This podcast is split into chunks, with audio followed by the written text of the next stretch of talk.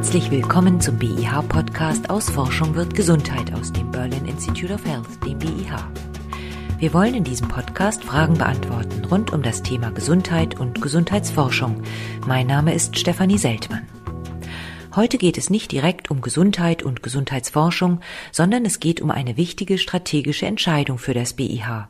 Die Integration in die Charité zum 1. Januar 2021. Dazu spreche ich mit Professor Christopher Baum, unserem Vorstandsvorsitzenden, der Anfang Oktober sein Amt angetreten hat. Herr Baum, zum Jahreswechsel wird das BIH in die Charité integriert als sogenannte dritte Säule für translationale Forschung, neben den beiden anderen Säulen der Krankenversorgung und der Forschung und Lehre. Als Sie vor drei Monaten als Vorstandsvorsitzender ans BIH gekommen sind, wussten Sie ja, dass diese Integration bevorsteht.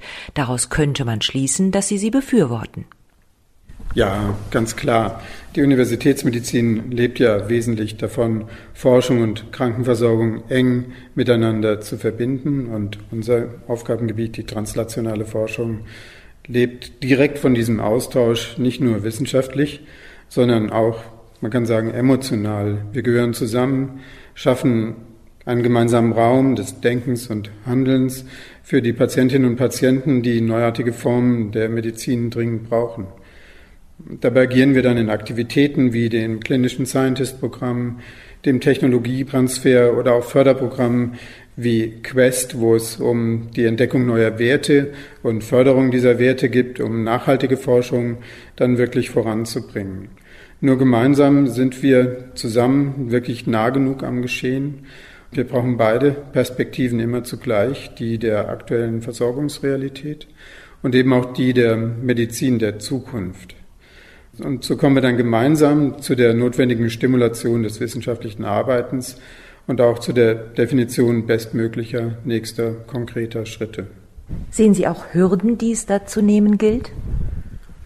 Ja, schon. Es geht inhaltlich darum, in der großen Vielfalt der möglichen Handlungsräume sich zu fokussieren auf die besonderen Stärken und Chancen, die wir gerade hier in Berlin mit besonderer Exzellenz voranbringen können. Die Hürde besteht hier schon darin, dass wir nicht alle mitnehmen können, die Unterstützung erhoffen. Wir arbeiten aber auch an grundlegenden Technologieplattformen, die eine Bedeutung haben, die über einzelne Projekte weit hinausgeht. Eine weitere Herausforderung, die aber technisch leicht beherrschbar ist, liegt in der Etablierung transparenter und funktionsgerechter Rechnungswege, um die Verwendung der Bundesmittel klar zu separieren von den Aufgaben einer Landesuniversitätsmedizin. Wie selbstständig wird denn das BIH nach der Integration in die Charité agieren können? Genauso selbstständig wie jedes andere im 9010 von Bund und Land finanzierte Forschungsinstitut. Wir verfügen über eine eigene Governance und einen eigenen Haushalt. Zugleich ist ja über meine Verankerung im Vorstand der Charité und über viele weitere Verbindungen sichergestellt, dass sich bei der Einrichtung, also BIH und Charité, immer eng abstimmen, in maximaler Synergie entwickeln können. Und dabei achten wir natürlich auch sehr auf das Max-Debrück-Zentrum als unseren privilegierten Partner. Sie haben es eben angesprochen, Sie selbst werden nach der Integration Direktor des BIH sein und als solcher Mitglied im Vorstand der Charité. Welche Rolle werden Sie dort einnehmen? Ja, im Vorstand der Charité werde ich natürlich primär die Interessen meines Instituts, des BIHs, einnehmen, aber auch die Interessen des Bundes vertreten, um im Sinne der Widmung des BIH als Bund-Land-Institut neue Wege der translationalen Forschung zu gestalten. Gerne bringe ich mich auch in die Entwicklung und Umsetzung der Strategie der Charité ein, immer in enger Abstimmung mit den anderen Vorstandsmitgliedern. Wie wird die Zusammenarbeit zwischen den drei Säulen gelingen? Welche Voraussetzungen müssen dafür gegeben sein? Das kann man vielleicht am besten erklären, wenn man den Begriff der Säule nicht zu wörtlich nimmt und die Aufgabe des BIHs eher als einen Strang betrachtet, den es mit den übrigen Kräften der Charité zu verflechten gilt, ohne dass der Strang eben seine Identität und Stärke verliert. Tatsächlich geht es hier mehr um funktionelle Verzahnung, Kooperation, Wechselwirkung auf optimalem Niveau. Wie wird die privilegierte Partnerschaft mit dem MDC aussehen? Hierfür haben ja bereits meine Vorgänger die sogenannten Fokusbereiche definiert, die ich auch sehr gerne fortführe. Dazu gehören die Bereiche translationale vaskuläre Biomedizin und die Einzelzellwissenschaften, die uns aufzeigen, wie komplex der Kosmos des Körpers im Krankheitsfall reagiert und auch wieder gesundet. Und wir gehen hier in enger Abstimmung mit dem Max-Delbrück-Zentrum im Aufbau und der Weiterentwicklung nicht nur dieser konkreten Projekte, sondern auch der umgebenden Technologieplattformen, der sogenannten Core Units, die Impulse aus der exzellenten Grundlagenforschung aufnehmen und auf höchstem technischen Niveau verfügbar machen.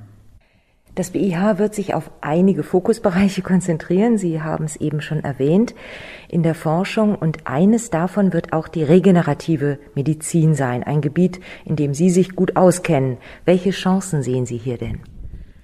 Die Medizin der Regeneration beruht dem Grunde nach auf der Entschlüsselung und Verfügbarmachung der Selbstheilungskräfte des Körpers. Und in der regenerativen Medizin werden genetische, zelluläre und auch technische Ansätze entwickelt und kombiniert, um angeborene oder auch erworbene Entwicklungsdefekte der Organe zu kompensieren oder sogar richtiggehend zu heilen. Schlüsselfaktoren des BIH sind hierbei das BCRT, das Berliner Zentrum für regenerative Therapien, das ja schon vorher existierte, an der Charité und das wir übernehmen werden, und die enge Verflechtung mit nationalen und internationalen Akteuren, zum Beispiel im Rahmen der Stammzelltechnologien über das deutsche Netzwerk für Stammzellen, das GSCN. Ein wichtiger Meilenstein ist die gerade erfolgte Bewilligung des SFBs 1444 zur Knochenregeneration. Aber daneben sind wir auch sehr stark im Bereich der Immunregeneration oder der Regeneration des Nerven- oder Muskelsystems, um nur ein paar Beispiele zu nennen die Integration des BIH auch ein Schritt in die richtige Richtung für die Gesundheitsstadt Berlin? Ja, da gehen wir sehr gerne mit. Man sieht es zum Beispiel auch aktuell daran, am Beispiel der Covid-Erkrankung, wie wichtig es ist, dass wir hier alle an einem Ort zum richtigen Zeitpunkt zusammenarbeiten können. Aber man braucht darüber hinaus auch die große Dynamik, kritische Masse und internationale Agilität dieser großartigen Stadt, um generell im Rahmen der Wissenschaft ganz vorne mitspielen zu können und in der Forschung für die Patientinnen und Patienten möglichst viel Gutes dann zu schaffen. Die vielen sehr leistungsfähigen Forschungseinrichtungen hier in Berlin auf relativ immer noch engem Raum und die weiteren Interaktionsmöglichkeiten, die die Stadt bietet in der nationalen und internationalen Verflechtung, sind ganz außerordentlich gut. Und wir haben hier auch Chancen der Interaktion über den akademischen Sektor hinaus mit der privaten Wirtschaft. Und so kann man sagen, dass Berlin eigentlich mit diesem Motto Gesundheitsstadt Berlin so eine, eine Art Partitur schafft, die es ermöglicht, alle notwendigen Player wirklich zusammenzurufen und gemeinsam agieren zu lassen. Vielen Dank für das Gespräch. Vielen Dank Ihnen. Und das war der BIH Podcast aus Forschung wird Gesundheit aus dem Berlin Institute of Health, dem BIH. Professor Christopher Baum erklärte, warum die Integration des BIH in die Charité ein Glück für alle Beteiligten ist. Falls auch Sie eine Frage zur Gesundheit oder zur Gesundheitsforschung haben, schicken Sie sie gerne an podcast.behealth.de. Tschüss und bis zum nächsten Mal, sagt Stefanie Seltmann.